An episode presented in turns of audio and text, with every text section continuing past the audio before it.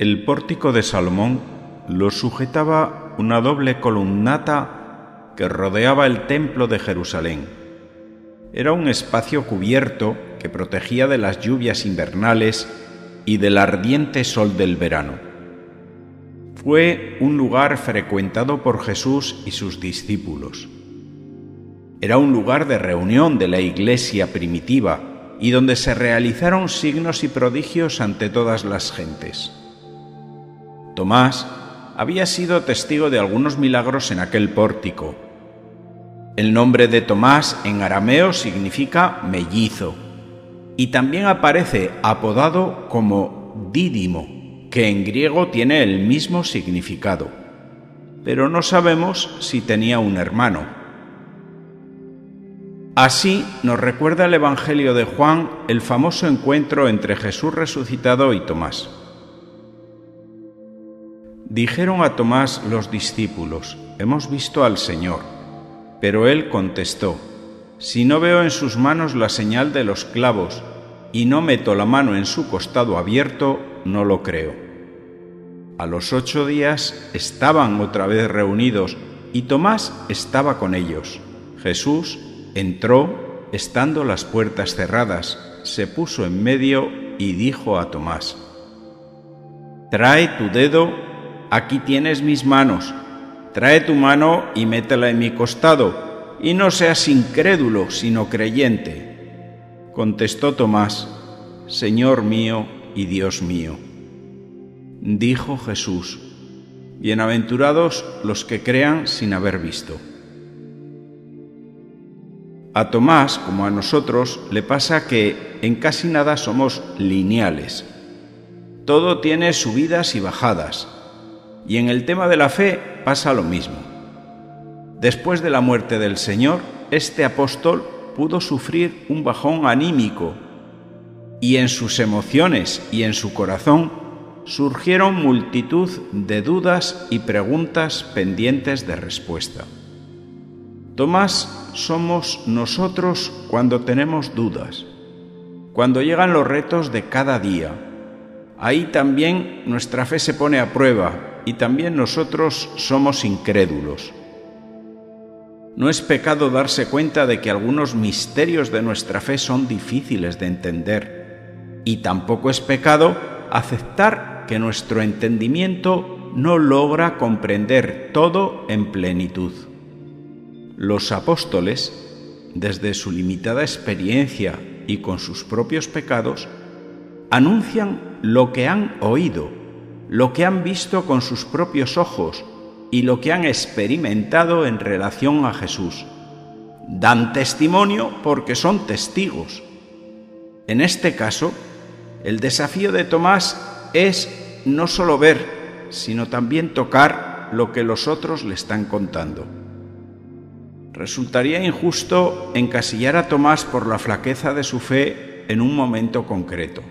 ¿Qué santo no ha dudado? ¿No les pasa a la mayoría de ellos que tienen la experiencia de una noche oscura? Tomás no quiere quedarse con nada que no entienda, necesita saber y comprender. En todo caso, en su vida hubo más actos de fe que dudas. Fue uno de los más valientes del grupo de los doce y sospecho que también uno de los más emocionales, aunque con una mente pragmática, que hoy calificaríamos de científico y racionalista. La fe de Tomás es una fe de verdad, de un hombre positivo, práctico, que necesita ver, entender y palpar. Tomás amó a Jesús hasta un extremo poco común y está dolido por su muerte. Sus emociones y sentidos están alterados. Cuando los demás le hablan de que han visto al Señor, las entrañas del mellizo se conmueven y necesita la certeza de los estigmas de la pasión. Necesita confirmar la fe que ya tiene. Necesita creer con todas sus fuerzas. En cierto modo, la muerte de Jesús mató el corazón de Tomás. Así de intenso vivió la pasión del Señor. Por eso no le bastaban las palabras de la comunidad. Necesitaba la presencia viva del Señor. Lo necesitaba como el agua o el aire que respira. Jesús acepta el desafío de dejarse tocar por este apóstol, a pesar de ser una especie de apuesta absurda. Jesús quiere someterse a este juego con tierna docilidad y le pide que lo toque, que los estigmas de las manos y el costado los atraviese con sus dedos carnales. Se ha dejado vencer por Tomás y solo por Tomás, porque lo ama y lo quiere para la vida eterna. Jesús sabe que Tomás no puede dudar de su humanidad, de su muerte. Lo que le cuesta creer es en la resurrección, como a todo el mundo, como a ti, como a mí. El orden de la fe no es primero ver y después creer, sino primero creer para después ver. Por eso Pedro y Juan, cuando llegan al sepulcro, vieron y creyeron. Pero en realidad no necesitaron ver al Señor resucitado, solo vieron un sepulcro vacío y la sábana santa. Juan es el contrapunto de Tomás. Su fe en el amado le hace ver con ojos espirituales cosas que otros no ven. Una persona o cosa que se ve no es cuestión de creerla, está ahí, a la vista. Tener fe en la palabra de alguien, eso sí es creer en alguien. Ahí está el misterio de la bienaventuranza de los que son capaces de creer sin ver ni tocar. La confianza en la persona no se basa en la visión, sino en la palabra del que nos habla y da testimonio de sí mismo. Podemos preguntarnos, ¿no sería mejor ver para creer? Y la respuesta es que no. El que se atiene tan solo a lo que se puede ver y tocar se pierde lo esencial, el misterio.